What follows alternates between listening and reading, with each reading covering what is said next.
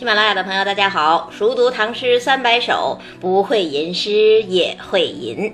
今天跟大家分享李白的五律，听蜀僧俊弹琴。蜀僧抱绿绮，西下峨眉峰。为我一挥手，如听万壑松。客心洗流水，余响入霜中。不觉碧山暮。秋云暗几重。唐诗里头写音乐的名篇很多，最著名的，比方说白居易的《琵琶行》，李贺的《李瓶箜篌引》，李琦的《听安万善吹碧丽歌》等等。那李白这首诗有什么特色呢？先看题目，听蜀僧俊弹琴。蜀僧俊自然是来自蜀地的名叫俊的和尚。那弹琴，也就是弹奏古琴，很多人可能会觉得这跟白居易听长安唱女弹琵琶，李贺听梨园弟子李平弹箜篌没有什么区别。其实不是这样，为什么呢？因为古代琴是雅乐，而琵琶也罢，箜篌也罢，碧丽也罢，是俗乐。琴雅到什么程度呢？按照《礼记》的说法，是事无故不彻琴瑟。古琴音色中正平和，意境悠远，符合中国文化的精神和中国人的审美情趣，所以不仅仅是文人四艺之首，也是历代高僧隐士身边的标配。那蜀僧俊是僧人，李白是文人，这两个人，一个弹琴，一个听琴，应该有怎样的境界呢？先看首联：蜀僧抱绿绮，西下。峨眉峰这一联啊，写的真漂亮，而且凭空生出仙气来。漂亮在哪儿呢？一个绿字儿，翠色满眼；一个峨眉，秀绝天下。有这两个词在里头，这一联诗已经漂亮的不得了了。那为什么又有仙气呢？因为绿绮是天下名琴，峨眉山则是佛教名山。当年西汉才子司马相如为梁王写《如玉赋》，梁王回赠绿绮琴，从此绿绮自身的名气和司马相如的风流倜傥相得益彰，绿绮也成了名琴的代称。而峨眉山呢，不仅号称峨眉天下秀，更是所谓普贤菩萨的道场，算是一座仙山。想想看，一位宽袍大袖的高僧。怀抱绿绮琴，从峨眉峰飘然而下，这是何等的仙风道骨啊！让人不由得心生倾慕之想。那这一联诗是实写还是虚写呢？很难说。要知道，李白就是蜀人呐。此刻得遇故乡僧人，巴山蜀水也罢，巴蜀人物也罢，一时全都涌上心头。所以，自然而然，诗人就把眼前事和心中情融为一体了。既然僧人从蜀地来，那么他弹的一定是绿绮琴，因为那是司马相如的琴，而司马相如是蜀中名士。同样，因为僧人从蜀地来，那么他必然出自峨眉山。因为峨眉山月半轮秋，那是诗人梦萦魂牵的故乡景色。有这样的情节，才有了这一联儿：“蜀僧抱绿绮，西下峨眉峰。”写一个蜀僧，背后却用名士名山做衬托，写的风度潇洒，气势不凡。那首联让弹琴人出场，颔联儿。该具体写弹琴了，怎么弹呢？为我一挥手，如听万壑松。如果说首联写的有仙气，那么这个颔联写的有神气。神气在哪儿？首先是文字的潇洒呀。一般来讲，五言律诗的颔联是要对仗的，比如我们上一期讲的《山居秋暝》。颔联不是“明月松间照，清泉石上流”吗？对的多工整啊！那李白这一联呢？除了一可以对万，剩下没有一个字能对得上。可是虽然对不上，却又潇洒大方，神采飞扬。蜀僧的手一挥，马上人就被吞没在万壑松涛之中。这是何等伟大的音乐力量！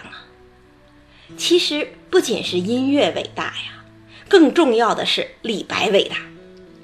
但是伟大归伟大，却不可学。为什么不可学呢？因为李白是谪仙人，自有一种俯视万物的气概，他驾驭得了。一般人没有这个气象，盲目学他，只能是画虎不成反类犬，就流于草率了。李白率性而写，却又挥洒自如，这是第一个神器。那么第二个神器在哪儿？第二个神器在大写的“我”字儿。李白既然是谪仙人嘛，每每顾盼自雄，把自己当成宇宙的中心。这首诗也是一样啊。别人写听音乐，往往重在奏乐者，比方说白居易写《琵琶行》。虽然以诗人自己的活动开篇，但是，一旦到了“忽闻水上琵琶声，主人忘归客不发”之后，马上就进入琵琶女的世界了。琵琶女千呼万唤始出来，犹抱琵琶半遮面。琵琶女轻拢慢捻抹复挑，初为霓裳后六幺。那诗人呢？诗人隐在背后了呀。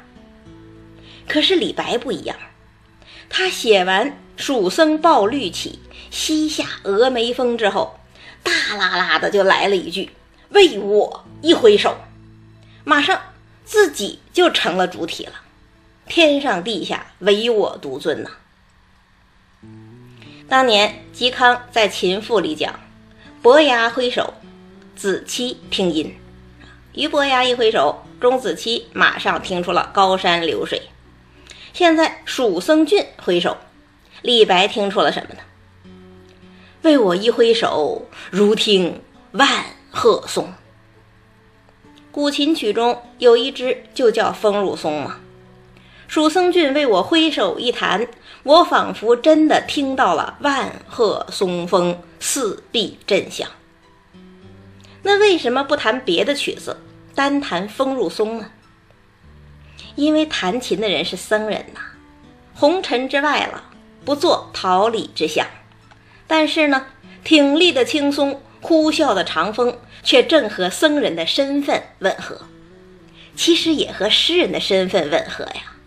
这是君子之交，所以才有松风之曲。那这一句“如听万壑松”写的怎么样？写的真洗练吧，也真不同寻常。不同寻常在哪儿？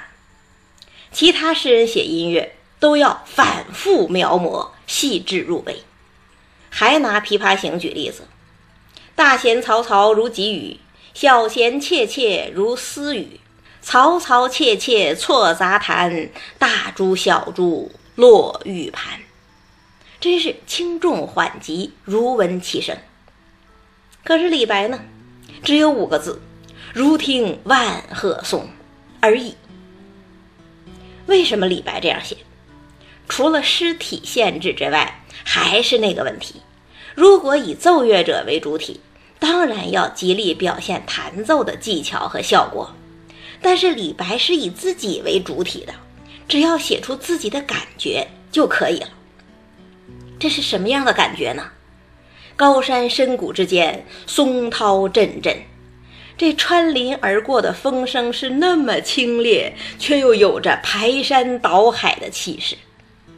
一句“如听万壑松”，让人如临其境，而且升腾起一种庄严堂皇的感情。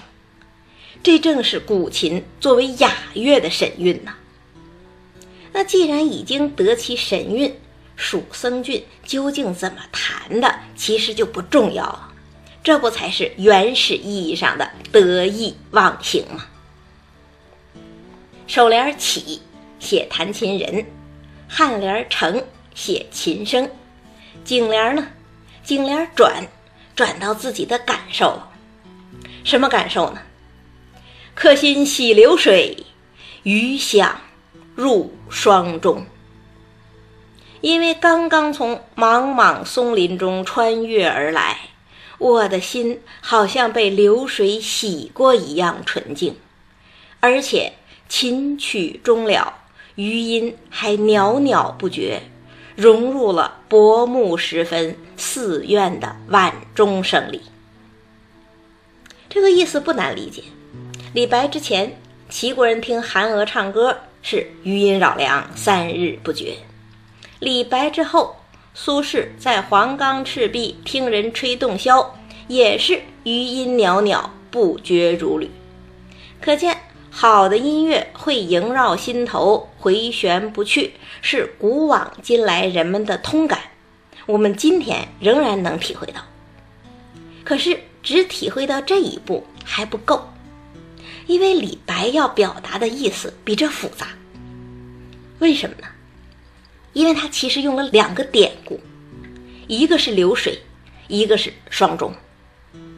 所谓流水和挥手一样，都是讲伯牙和子期的故事。当年伯牙弹琴，志在流水，钟子期马上回应说：“善哉，泱泱兮若江河。”那这样一来，所谓客心洗流水，不仅仅是说我的心好像被流水洗过。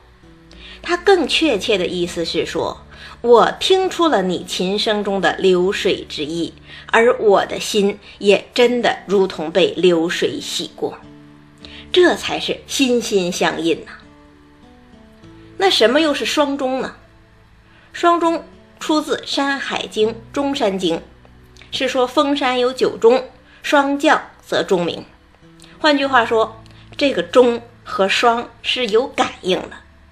这样一来，所谓“余响入霜中”，也就不仅仅是说琴声融入了晚钟，也不仅仅是点出了秋天的季节感，它还有同声相应、同气相求的意思在里头，还是表达了诗人和蜀僧之间的会心之感。那可能有人会说，这么复杂呀？如果不知道这些典故怎么办？其实啊，古人虽然讲究用典，但是用典的最高境界绝不是让你看不懂，而是让你即使不知道典故也能看懂。但是知道了典故，会懂得更深更透。就拿这首诗来讲，绿起、挥手、流水、双钟都是用典。可是，就算你不知道这些典故，仍然能够把诗流畅地读下来，而且仍然觉得它很美，用典浑然无际，这才是高手。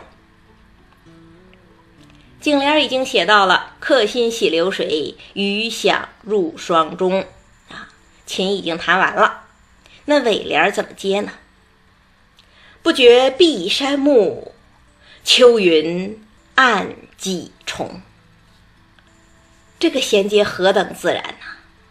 余响入霜中是说琴的余音和寺院的晚钟声缭绕在一起，而钟声一响，自然也就敲醒了沉醉于音乐中的诗人。他回过神来，蓦然四望，才发现不知不觉间，苍翠的群山已经暗淡下来，灰色的秋云层层叠叠。布满了天空。